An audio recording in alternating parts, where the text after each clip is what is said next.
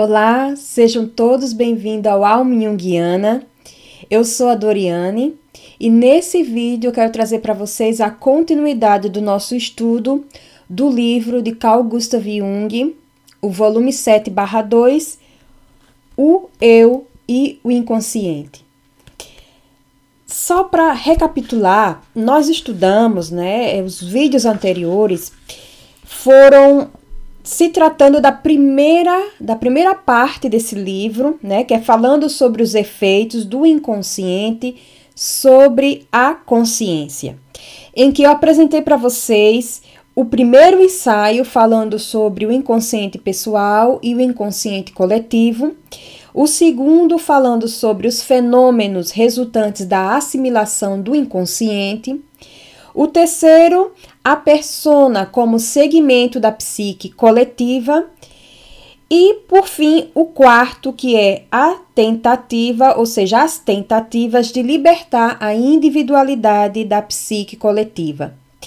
Agora nós vamos começar a falar da segunda parte, que gira em torno do tema é, individuação, o processo de individuação. Porém, Jung ele vai trazer quatro ensaios. Então, o vídeo de hoje é falando sobre o primeiro ensaio da segunda parte, que é a função do inconsciente. E não é tão difícil a gente entender porque que Jung ele vai começar falando sobre essa função do inconsciente. Porque se nós estamos falando do desenvolvimento psicológico, o processo de individuação, a individuação, então é muito importante que se esteja claro é, qual é a função do inconsciente? Como é, Jung ele entende esse inconsciente?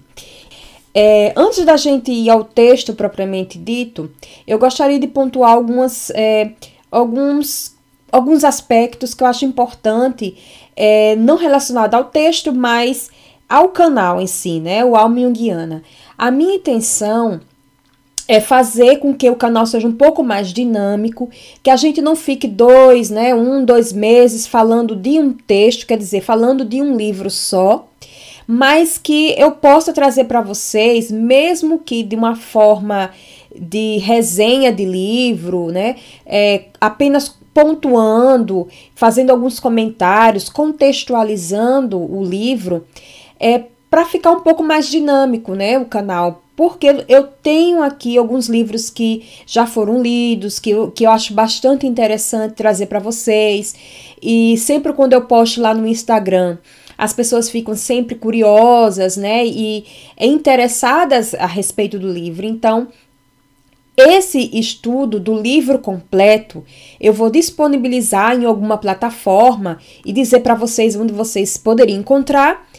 E aqui no canal eu gostaria de trazer uma coisa um pouco mais, é, mais dinâmica, ou seja, falar de, de um livro é, de uma forma um pouco mais, né, um pouco mais reduzida, de falar do livro em um ou dois vídeos no máximo, porque a proposta é deixar o canal um pouco mais dinâmico, com mais conteúdo. E os conteúdos que são mais densos, é, mais é, mais complexos, né, que se tratando de um estudo completo, de um livro, quer dizer, entre aspas, completo, mas de uma forma um pouco mais é, é, densa, né, o estudo, eu vou disponibilizar para vocês separadamente. Então, mas vamos terminar aqui o livro O Eu e Inconsciente, que eu acredito que com esse vídeo é, ainda vamos ter mais três vídeos e a gente finaliza, tá bom? Então vamos lá. É, nesse texto, né, quando Jung ele vai falar sobre a função do inconsciente, antes de mais nada, ele vai colocar de uma forma introdutória o que ele entende sobre individuação, sobre o processo de individuação. Esse tema ele é muito complexo, às vezes a gente fala assim, parece que tá uma coisa muito rasa, mas é muito profundo, muito complexo, que teria que ter um estudo muito mais amplo, mais denso, que eu acredito que eu poderia trazer para vocês separadamente. Mas aqui, começando o texto, Jung ele vai falar que a individuação é essa essa tendência, né, que o, o ser humano tem de tornar-se si mesmo de se diferenciar né, entre os demais, entre o grupo, a comunidade, que ele possa ter o direito de ser quem ele é, a sua individualidade, algo muito íntimo e incomparável. E que é um processo que, como o nome já se diz, é um processo que vai, né, ao longo da vida do sujeito, durante toda a vida. É, é algo muito é, complexo e que demanda, sim, é, um olhar para com o inconsciente, que seria aí toda a, aqui o que gira em torno desse texto, que é a função do inconsciente.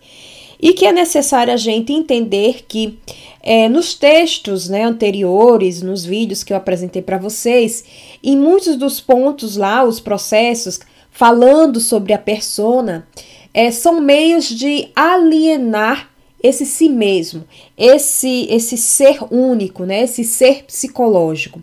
Que esse elemento é precioso, que é do indivíduo poder ser, né, único, porém, porém, sem desvincular é, da comunidade, sem desvincular do coletivo, porque é importante a gente frisar, e um que ele vai trazer aqui, que o processo de individuação não está se tratando do individualismo, pois o individualismo ele faz como que, se podemos dizer, um movimento contrário, porque enquanto a individuação ela considera, né, ela considera de uma forma mais adequada, mais apropriada, é, essas obrigações, essas demandas coletivas, né? Essas qualidades de teor coletivo, sem negligenciar o indivíduo, né? Sem é, negar essa condição de indivíduo único. Ou seja, a individuação, quando o indivíduo ele tem é, é, esse parâmetro, esse atributo de se entender como um, um ser único e diferenciado, ele tem a possibilidade, né, ele tem uma, uma gama mais adequada de, de relação com o coletivo. Ou seja, isso vai repercutir beneficamente, né, se assim podemos dizer, de uma forma mais apropriada as suas relações. Então o indivíduo ele se relaciona melhor com o coletivo.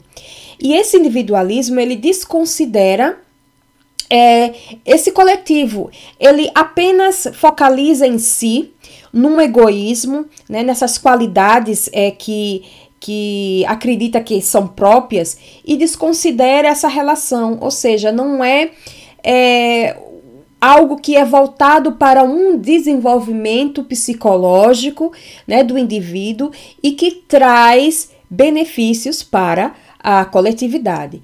Então, não tem nada a ver com egoísmo e individualismo. O processo de individuação está muito longe disso, não tem nada a ver com o egoísmo. E é muito importante a gente frisar aqui, e eu vou colocar para vocês na citação, eu separei para vocês, porque essa citação ela vai é, confirmar isso que eu estou falando para vocês, que é no parágrafo 267. Eu vou ler rapidamente aqui para vocês né? Mas eu, vou, eu acho que eu vou colocar essa citação também é, aqui na descrição do vídeo. Vamos lá. A individuação, portanto, só pode significar um processo de desenvolvimento psicológico que faculte a realização das qualidades individuais dadas. Em outras palavras, é um processo mediante o qual um homem se torna o ser único que de fato é. Com isso, não se torna, entre aspas, egoísta, no sentido usual da palavra. É totalmente diferente do egoísmo ou do individualismo. E mais adiante, que eu estou falando aqui para vocês a respeito dessa função do inconsciente, é, eu coloquei aqui para vocês de uma forma que eu não esqueça, principalmente esses pontos que eu acredito que são relevantes nesse texto. É, quando Jung ele vai falar assim, tá? É, mas como a gente entender um pouco melhor é, tudo isso que está sendo dito até então? É, o ser humano, né? ele tem umas características que são universais. Vamos falar em questões mesmo é corporal. É, nós temos olhos, nariz, boca, né? Nós temos os dois braços, uh, duas pernas. É, então, essa constituição corporal nós podemos ver em todos os seres humanos, né? De uma forma geral. É, porém, essas qualidades, né? Que são universais, que são é, características da, entre aspas, raça humana, nós podemos ver também uma variação né, nesses aspectos. Então, é nessa variedade né, dessas informações universais, desses dados, é que nós podemos ver também essa característica individual. Então, da mesma forma que o ser humano ele tem olhos, nariz, boca, cabelo, cabeça, mas nós vamos ver em cada indivíduo esses aspectos que são universais, porém com variações dependendo da raça, a questão genética, de como é os dados né, genéticos, se você é mais alto, se você é mais baixo, se você é mais claro, se você é mais escuro, como é o formato do nariz. É, é só um aspecto é, é diferenciado e que vai retratar essa individualidade. Porém, é apenas um exemplo para entendermos um pouco, né? Mas a nível psicológico, nós vamos falar um pouco a respeito é, desse aspecto. Então, a meta da individuação é justamente é, remover esses véus falsos da persona. Se vocês viram é, vídeos anteriores que eu falo sobre a persona, né? É, a persona como um segmento da psique coletiva, vocês vão compreender um pouco melhor do que eu estou falando. Então, a individuação, ela tem também como essa meta de tirar esses véus que não são verdadeiros, é, essa máscara é que o indivíduo muitas vezes se identifica, ou seja, o complexo do eu, o ego, se identifica com essas máscaras, né, com essa máscara, com o papel social, como o indivíduo se apresenta para a sociedade, e que essa identificação é, é, ela vai bloquear, ou seja, ela vai ser uma pedra no caminho no processo de desenvolvimento psicológico do indivíduo. Porque o indivíduo em si, único, verdadeiro, em essência, não é essa máscara, é, não é esse papel social. O indivíduo é muito mais além do que isso, né? É algo muito mais é, único, profundo, incomparável. Essa meta da individuação, além dela tentar, né, dela buscar remover esses véus, né, é, falsos da persona, mas também é, dessas, é, dessas forças é, poderosas, sugestivas, é, de imagens é, primordiais, ou seja, do inconsciente coletivo. E a gente vai entender um pouco mais a respeito disso, porque entender que é, essa identificação profunda, forte com a persona, ela prejudica o desenvolvimento psicológico é uma coisa, mas entender essas forças do inconsciente coletivo, como também essas influências se dão, né? Então, em Jung, para poder se entender mais, para ilustrar, Jung ele vai falar sobre é, a questão das mudanças né, patológicas da personalidade. Ele coloca como exemplo é, casos de psicose. Na maioria dos casos, desses casos, né, é, psicóticos, de essas mudanças patológicas da personalidade, elas provêm de motivos internos, subjetivos, de opiniões, ou seja, do mundo interno do sujeito, e que os fatores externos pouco influenciam nesses processos. Porém, em alguns casos, os fatores externos eles podem ter sim uma influência, né, impactante nesses processos de adoecimento patológico. E que é interessante também frisar é que aparentemente esses processos, né, patológicos, essas mudanças de personalidade, Jung ele vai pontuar que essas mudanças patológicas, né, da personalidade, elas processam, né, elas se desenvolvem é, há anos, né? E que vem, vem se desenvolvendo ao ponto de lá na frente aflorar, mas que não são é, repentinas, né? Não são é, mudanças que ocorrem é, de uma hora para outra, mas que sim há um processo. E que, se observarmos cuidadosamente a esses casos, vai ser possível é, identificar alguns alarmes né, que demonstram essas mudanças, que já poderiam estar demonstrando futuras patologias naquele indivíduo. E que não são é, é, mudanças repentinas. E Jung depois coloca esse, essa questão, essa problemática. Porém, sim, diante de tudo do que está sendo dito até então, o que se constitui os processos inconscientes? Como se formam? Então, algo que é muito é, importante se observar é que é, não podemos falar nada a respeito do inconsciente, porque o inconsciente não é isso ou aquilo. O que se pode ser feito, o que pode ser observado, é, são é, manifestações do inconsciente, que pode ser é, em conteúdos dos sonhos, em sintomas, é, fantasias, opiniões, afetos, e mesmo assim essas manifestações são parciais, porque não se é possível falar é, da natureza real desse, desse inconsciente, da verdadeira natureza do inconsciente.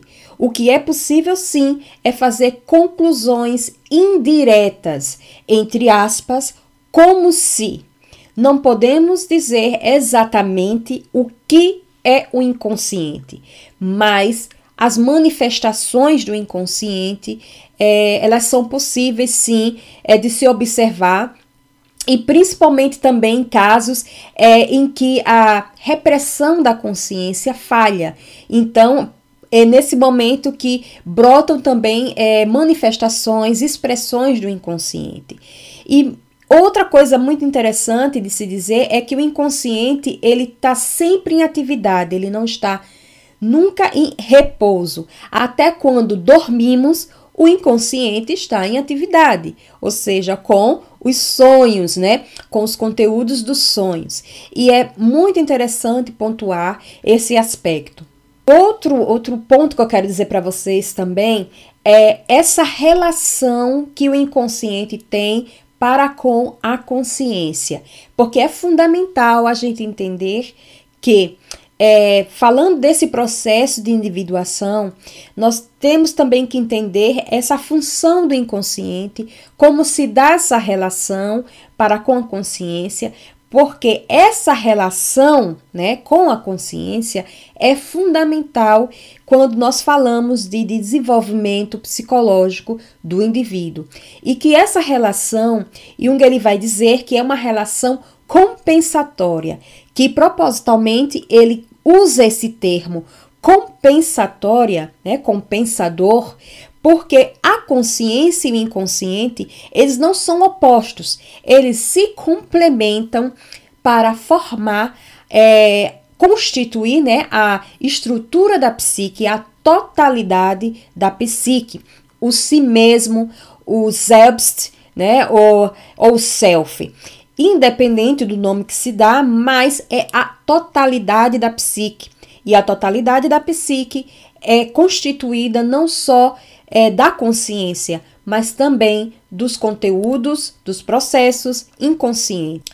E a consciência ela nunca vai se estar numa amplitude tão é, imensa que ela vai ter condições de abarcar toda essa totalidade.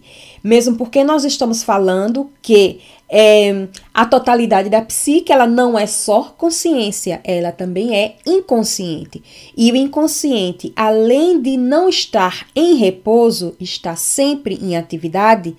O inconsciente ele nunca é, se esgota. E esse processo, né, desses processos inconscientes, que tem assim a relação é, compensatória para com alguma atitude da consciência que de alguma forma talvez esteja é, apresentando uma atitude unilateral, essa relação compensatória, essa autorregulação da psique, essa compensação ela pode ocorrer a nível pessoal ou a nível impessoal. Então, voltando para a consciência. É, quanto mais a consciência ela apresenta uma amplitude, que ela começa a assimilar alguns conteúdos do inconsciente, a camada do inconsciente pessoal que reposa é sobre o inconsciente coletivo, se podemos falar de fronteiras, né, entre aspas, porque não podemos delimitar, né, é, fronteiramente, né, essas duas camadas, mas a, a linha que poderia estar, né, dividindo essas duas camadas se torna mais tênue. Então, é, o inconsciente coletivo ele passa a ser mais acessível, né, à consciência né? Então, à medida que a consciência ela vai se ampliando, a camada do inconsciente ela ela começa a ficar é, em contato com o inconsciente coletivo mais tênue e esses conteúdos do inconsciente tendem a emergir com mais é, frequência, né, é, do que antes. Essas compensações que podem ocorrer a nível pessoal ou a nível inconsciente, elas estão relacionadas ao, ao conflito na vida do indivíduo, né? Então, se os conflitos eles são de ordem mais pessoal, né? Algo, é, podemos dizer, mais egoísta, que fala sobre a vida do indivíduo, que tem a ver com a sua vida pessoal, então é, o inconsciente ele pode reagir de uma forma compensatória, né, a essa atitude consciente, é, a nível pessoal, né, porque o drama que está sendo ali colocado né, na vida do indivíduo é a nível pessoal é, e que não vai sair para uma esfera mais ampla. E as compensações de nível, né, de um nível mais impessoal, mais voltada aí para a questão do inconsciente coletivo, então as problemáticas que são colocadas aí para o sujeito são de ordens é, mais universais, mais, é, mais impessoal, né, de caráter é, filosófico, moral, religioso, é, tem um caráter mais mitológico e que é, as respostas, né, as demandas é, é, desses conflitos é, não são voltados apenas para o indivíduo, mas para a sua família, para o seu grupo social, é, ou de uma forma até mais ampla, é, falando aí da questão da humanidade. Então, essas compensações impessoais, elas vão é, provir, né, elas vão é, aflorar devido a esses, esses conflitos de ordem mais universal, que vai muito mais além do que da esfera do indivíduo em si, da, da sua vida pessoal. Ou seja, se é uma compensação de a nível impessoal, então sai da esfera da vida pessoal do indivíduo. Né? Claro que tem a ver com o indivíduo, mas não só, mas para uma coletividade, seja família, grupo social ou até da humanidade. Então, é muito interessante a gente pontuar a questão dessas compensações.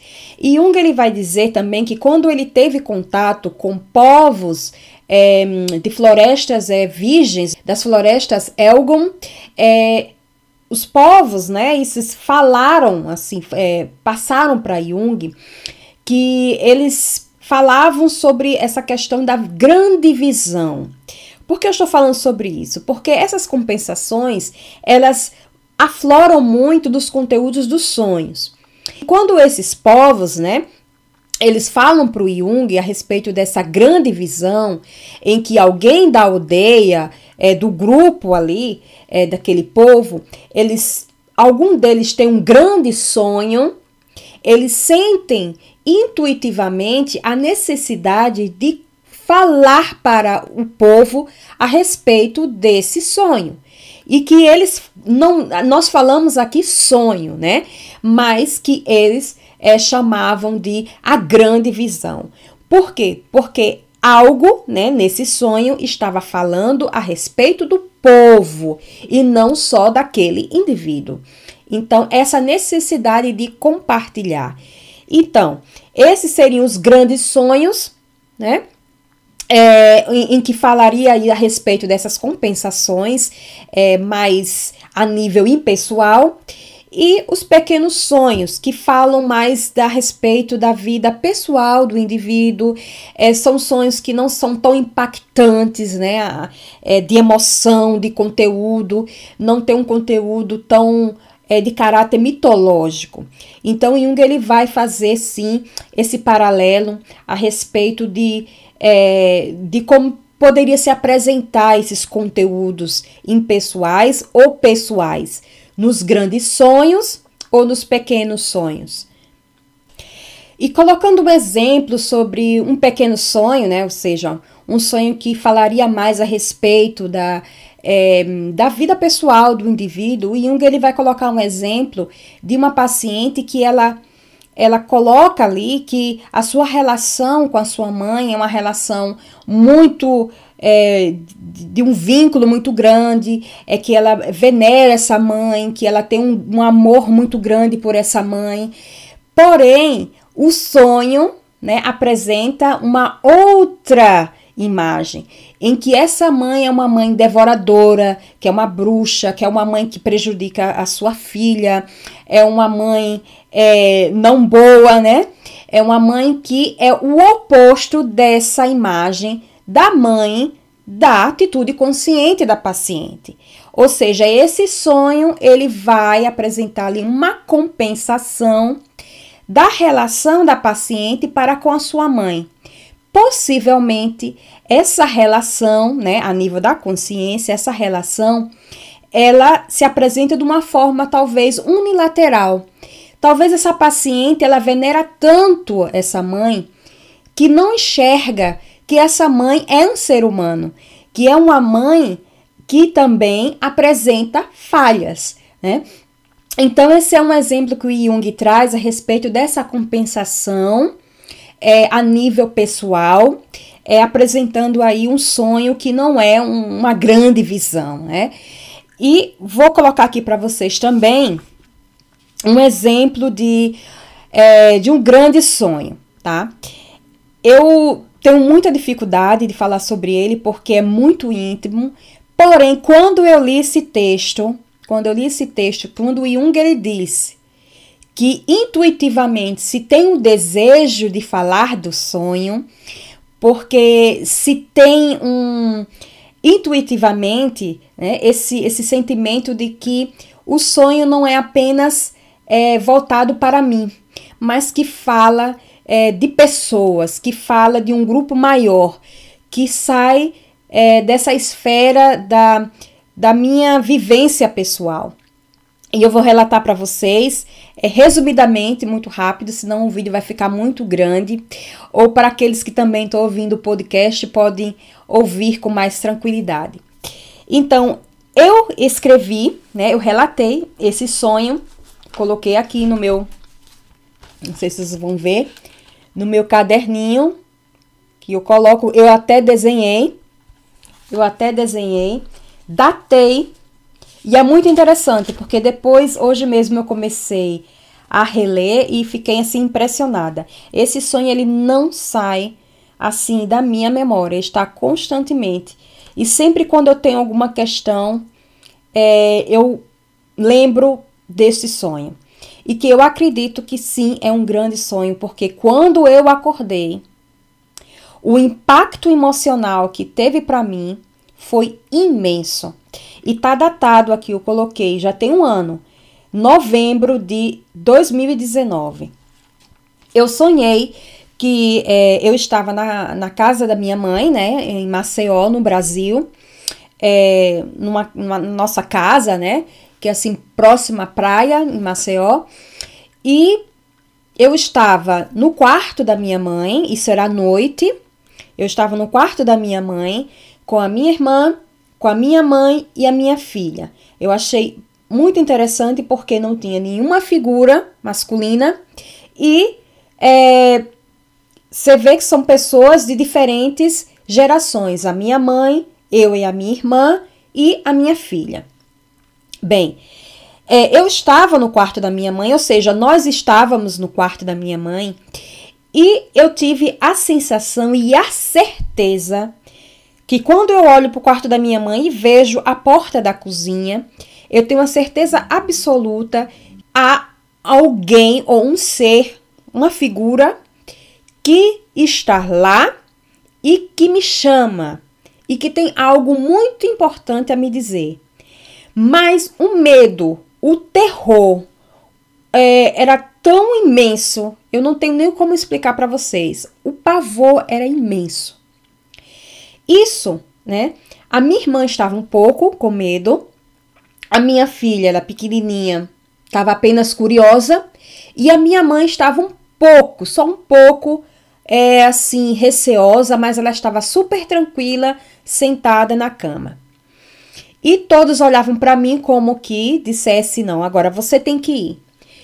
E eu, com muita dificuldade, é, levanto e vou, né, em direção à porta da cozinha, em que dá, né, é, de frente para o quintal, né, como se diz lá no Brasil.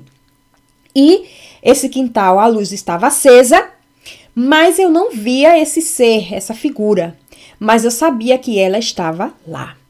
Eu chego na cozinha, na porta da cozinha, mas eu dou um certo distanciamento, né, assim, é, é, em diagonal, para a porta e olho. E eu vejo que essa, essa criatura não está na porta, mas ela está ao lado.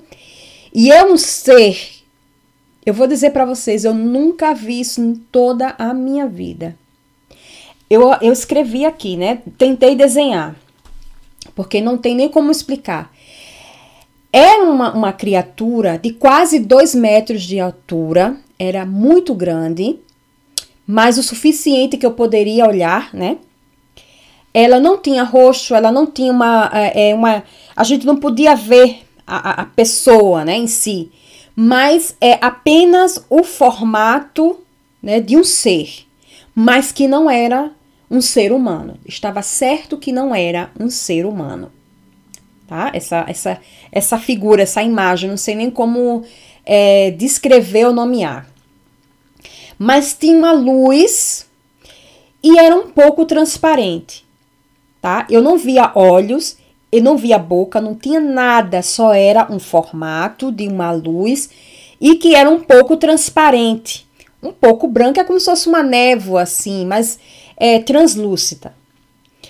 Aquilo para mim foi o pavor. Eu nunca tive tanto medo em toda a minha vida, mas eu não corri, eu não reagi. Eu fiquei parada e observando atentamente, cuidadosamente o que ela queria me dizer. Sim, ela queria me dizer algo. Então, é, eu senti que ela tinha um olhar para mim, mesmo que eu não via nenhum, né, nem nada, né, olhos e nem boca, e ela olhava atentamente, olhando de uma forma até que com uma certa autoridade repressora e olhando para mim dizendo que o caminho não é esse, o caminho está errado, você está cometendo um erro. Volte que você está se desviando. Era isso que estava sendo comunicado para mim, sem falar, né? Sem olhar com os olhos, mas eu sentia um olhar muito penetrante, né, para mim, e aquilo foi um pavor. E de repente eu senti assim que eu poderia retornar ao quarto, mas com muito medo, com muito medo. Então a minha irmã, quando eu chego ao quarto, então ela sente, né, que eu vi alguma coisa, então ela começa também a ficar com muito pavor, né, assustada.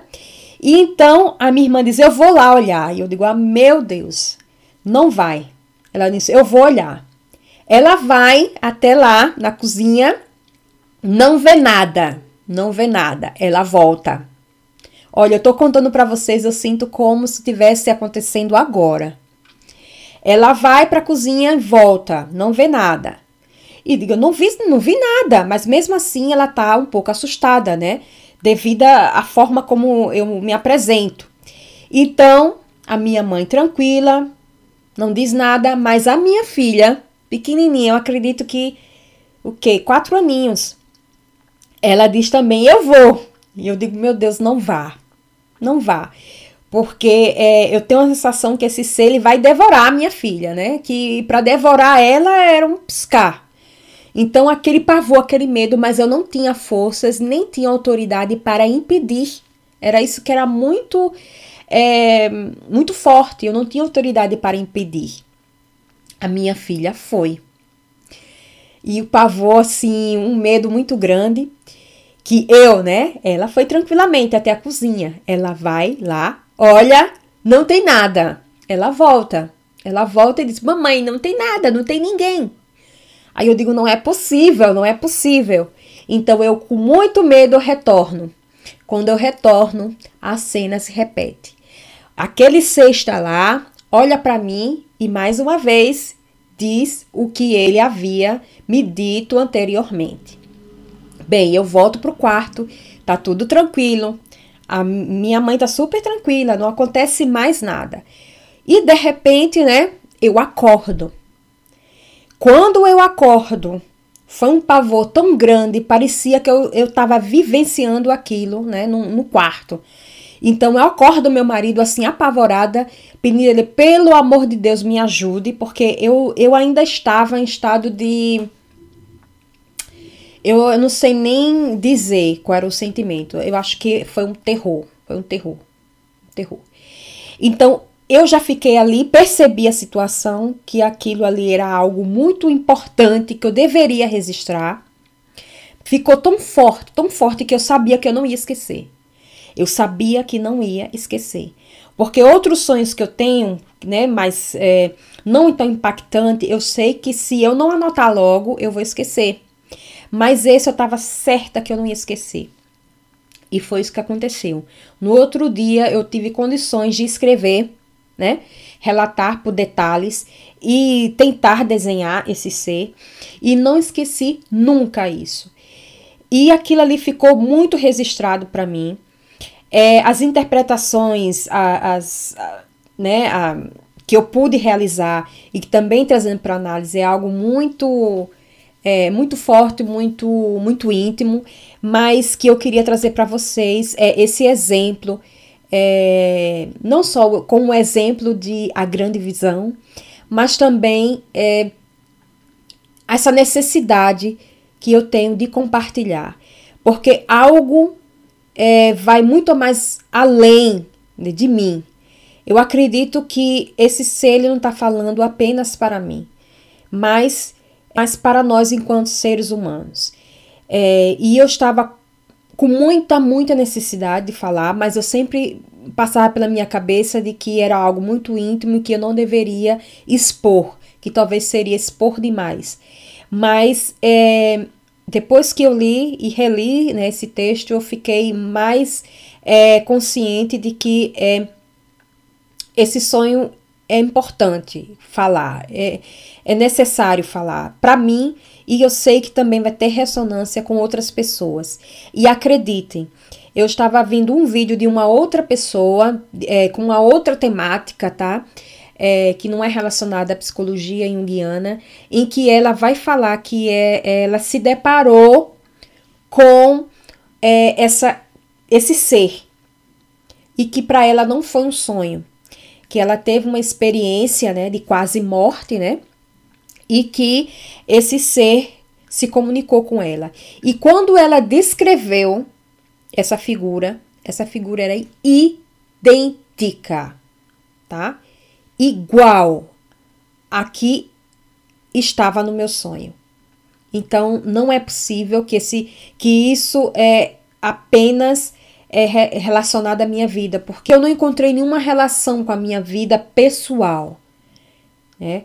E que no momento, quando eu fiz uma reflexão, o que estava pesando na minha vida naquele momento era algo muito mais espiritual, uma questão mais filosófica, é, algo assim de, de perguntas relacionadas é, ao meu papel no mundo, o meu lugar no mundo, qual seria a minha contribuição para a humanidade. Então, eram questões é, que não estavam apenas é, tendo como foco a minha essência como indivíduo, mas uma coletividade. essa função né, compensatória, essa autorregulação da psique, é, o inconsciente ele não é apenas reativo, ele apenas não reage a uma atitude da consciência. Não, porque o inconsciente ele não é apenas é, algo que se é, relaciona com a consciência. O inconsciente ele tem um mundo próprio, né? Ele é autônomo, ele obedece a leis próprias e que ele também tem uma um caráter criativo. Então vai muito mais além de apenas reagir, né? Apenas é, é um caráter reativo para com a consciência. Porque esse inconsciente, ele também é instinto, ele é também criatividade, ele segue leis próprias, é, ele tem um mundo que é próprio, que é único, que é seu e que é muito mais amplo, porque essa essa função do inconsciente vai muito mais além de ser é, uma função compensatória é, diante da atitude ou de alguma atitude da consciência. O inconsciente ele também é um, um corpo criativo. E a gente pode ver sim nas manifestações criativas. É, e que eu vou colocar aqui para vocês para finalizar é, esse, esse trecho em que Jung ele vai dizer, né? Em que ele vai dizer muito bem isso aqui que eu estou falando para vocês, que é no parágrafo 292. Bem lá embaixo, ele vai dizer: Todo homem criador sabe que o elemento involuntário é a qualidade essencial do pensamento criador. Ou seja, é um pintor, é, um escritor, pessoas que elas é, elas não desperdiçam né, esse impulso criativo e elas materializam de alguma forma. Elas sabem é, que sem essa, é, esse caráter né, é, involuntário, não, não tem como se falar dessa essência dessa arte. E mais à frente ele vai dizer, né, Jung, e porque o inconsciente não é apenas um espelhar reativo, mas atividade produtiva e autônoma, no seu campo de experiência, constitui uma realidade, um mundo próprio. Então, é, era isso que eu gostaria de falar para vocês, né? A respeito dessa função do inconsciente e que é muito importante para a gente entender muito da, é, do que Jung vai falar, né, da sua psicologia da sua psicologia do inconsciente, da psicologia complexa. Então, eu gostaria de agradecer a todos vocês é, por ter permanecido aqui né, até o final do vídeo. Eu sei que ele é longo, que ele é denso, mas que muito mais do que falar é, de livros, de algo que aparentemente seria apenas intelectual, né, um texto, trabalhar sobre isso, mas a psicologia de Jung está falando é, da vida humana, é, das nossas experiências enquanto seres humanos. E que, claro, a partir dessas experiências foi que surgiu né, a psicologia de Jung. É, mais uma vez, muito obrigada. A gente se vê no próximo vídeo e vou falar é, a respeito do próximo ensaio sobre ânima e ânimos. Um forte abraço para vocês. Tchau!